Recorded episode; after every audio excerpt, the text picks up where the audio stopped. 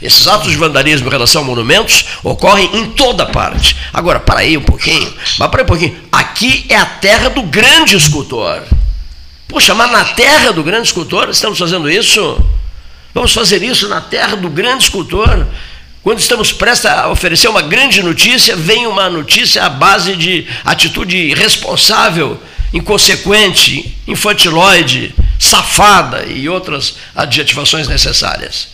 Sim. O que é que, que, é que se faz, senhor, senhor restaurador de monumentos? Ah, bom, é, lembra da última vez que eu estive aí? Lembro. Ah, agora? Sim. Nós, nós falamos muito sobre ele e sobre a intenção, a, aliás, uma brilhante ideia de mudar ele de lugar. Né? É, atualmente, onde ele está, ele precisaria ter uma segurança maior, porque ele está muito é ermo, ele não é visto, né? E também não, não existe nenhuma segurança, nenhuma iluminação, ele está num ponto que é fácil de o vanda, quem é vândalo, quem gosta de depredar, atuar em cima dele. Né? Sim. Mas o ideal mesmo seria a, a, ideia que tu mesmo implantasse, que eu concordei contigo, de trocar ele para um lugar que ele tivesse a função de, de aparecer para quem chega na cidade, né? Tu deu a ideia de uma rótula né? na entrada da cidade.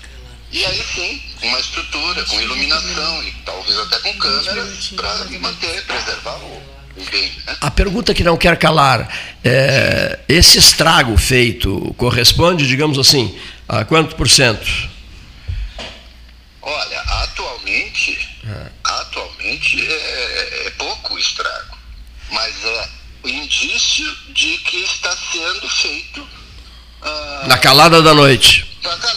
Noite, que vai continuar sendo feito. Hum. A sorte que eu peguei, encontrei as marcas, eu te mandei as fotos. Eu já as postei na madrugada, eu as postei duas e meia da manhã.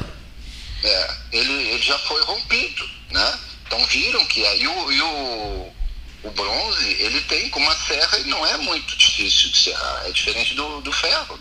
E como ele está num lugar que na madrugada é deserto, né?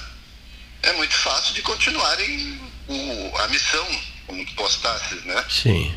A missão de. de a missão.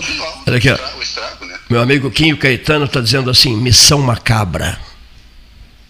Né, ele, além disso, Cleiton, ele está num processo de, de corrosão altíssimo. Sim. Né? Teria que ser feito, lógico, uma manutenção nele para minimizar esses danos. Corrosão, corrosão interna.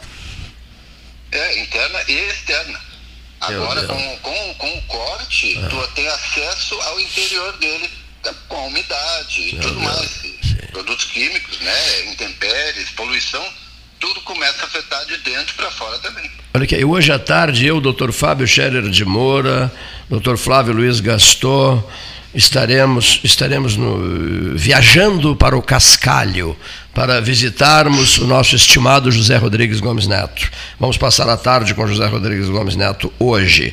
E falando em José Rodrigues Gomes Neto e falando em Cascalho, né, é uma pergunta que não pode deixar de ser feita, a última por hoje, depois eu queria te receber ao vivo aqui, ainda nesta semana.